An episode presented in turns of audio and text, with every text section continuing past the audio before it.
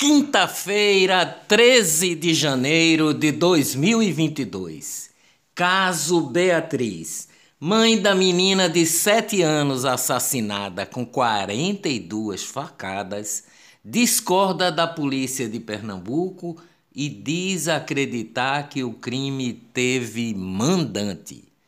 Para Lucinha Mota, problemas do colégio Nossa Senhora Auxiliadora, onde ocorreu o crime, podem ser a motivação do assassinato de Beatriz.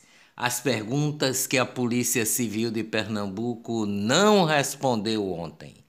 Por que a cena do crime foi adulterada na escola? Quem é o responsável pelo sumiço das imagens gravadas? Perito do crime afastado foi corrompido por quem? Como se explica seis delegados terem passado pelas investigações, inclusive a delegada Gleide Ângelo? Porque o caso se arrastou por seis anos e só agora, em ano eleitoral, foi apresentado como resolvido quando se admitiu colocar a Polícia Federal para investigar. O único réu é o auxiliar de pedreiro Marcelo da Silva? Inflação nos Estados Unidos é a maior em 40 anos, inclusive de preços ao consumidor. Nos Estados Unidos, a inflação fechou 7% em relação ao ano anterior, a maior taxa anual do país desde 1982, informou ontem o Departamento do Trabalho americano. Inflação nos países da Organização da Cooperação e Desenvolvimento Econômico, a OCDE, chegou ao nível mais alto em 25 anos. Os dados divulgados pela entidade ontem mostram que a taxa anual em novembro chegou a 5,8%, o maior valor registrado desde maio de 1996. INSS começa a pagar aposentadorias com reajuste de 10,16% no dia 25. Acesse a todas essas datas no link do podcast. Minas Gerais totaliza 24 mortos no período chuvoso.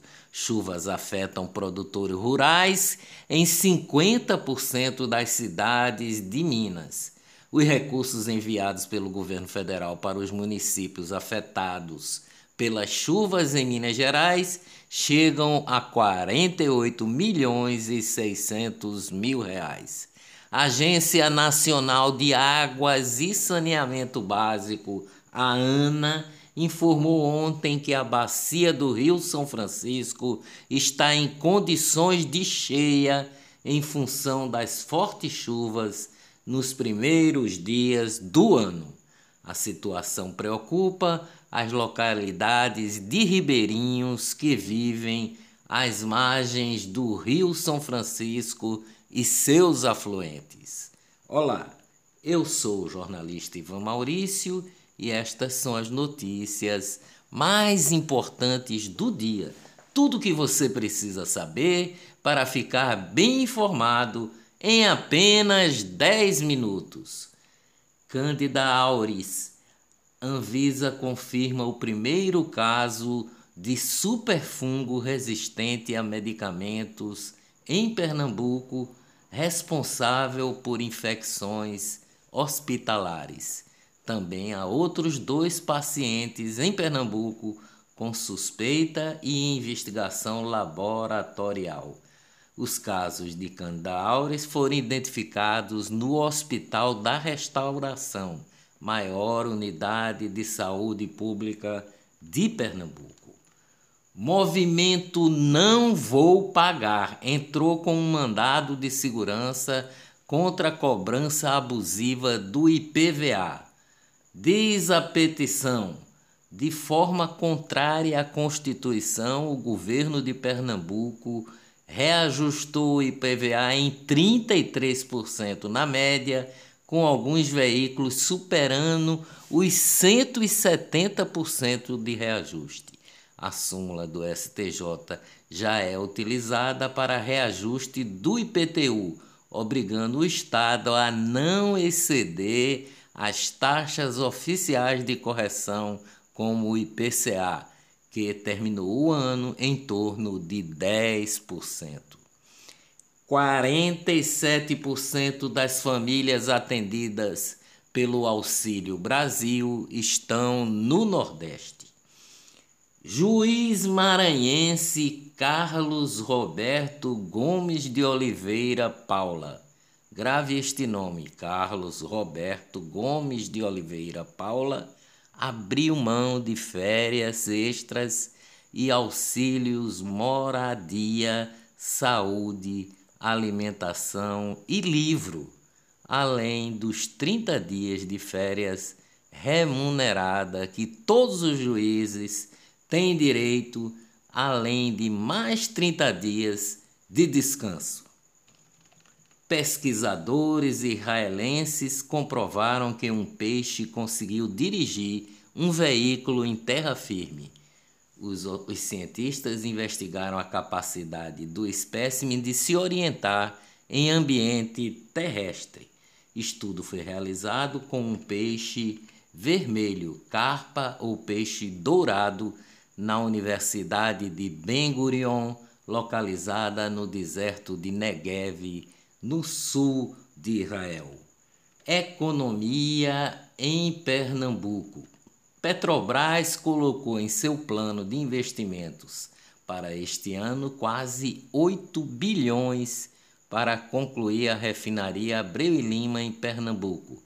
Mas o governador Paulo Câmara, do PSB de Pernambuco, nem sequer visitou Joaquim Souza e Luna presidente da estatal para discutir o tema. Coube ao prefeito de Jaboatão, Anderson Ferreira, visitar o presidente da Petrobras, que é pernambucano. Eleições. Pesquisa que aponta a vitória de Lula no primeiro turno foi paga pelo Banco Brasil Plural, conforme registro no Tribunal Superior Eleitoral. O Banco Brasil Plural é citado em delação premiada do doleiro Lúcio Funaro na Lava Jato e teve também o Banco Brasil Plural envolvimento suspeito durante a primeira gestão do governador Wellington Dias do PT do Piauí, diz o site Pleno News. Censura empresário Luciano Hang, dono das lojas Avan, tem conta suspensa pelo Twitter. Desvios de recursos da saúde durante a pandemia. Justiça anula compra de 3.500 máscaras pela Prefeitura de São Paulo por superfaturamento. Covid em Pernambuco. Pernambuco registrou ontem 953 novos casos de Covid e oito mortes. Seis tinham doenças pré-existentes e os óbitos aconteceram entre o dia 22 de janeiro de 2021 e 11 de janeiro de 2022, um intervalo de 354 dias, quase um ano. Covid no Brasil. O país registrou ontem 133 mortes e 87.471 novos casos. Anvisa recomenda a suspensão definitiva da temporada de cruzeiros no Brasil. Violência mata 70 vezes mais crianças que Covid. No Brasil, 32 menores são mortos a cada dia. A letalidade de menores no Brasil é metade do Iraque, país em conflito. Rede Globo confirma três casos de Covid no elenco do BBB 22. Governador do Rio Grande do Sul, Eduardo Leite, anuncia que está com Covid pela segunda vez e diz que por isso adiará a terceira dose da vacina. Namorado do governador, o médico Thales Bolzan, também testou positivo. Damares Alves é diagnosticada com Covid. A ministra, que já tomou as duas doses da vacina da Pfizer, encontra-se em isolamento. Covid no mundo. Cannabis pode impedir que humanos tenham Covid, diz estudo.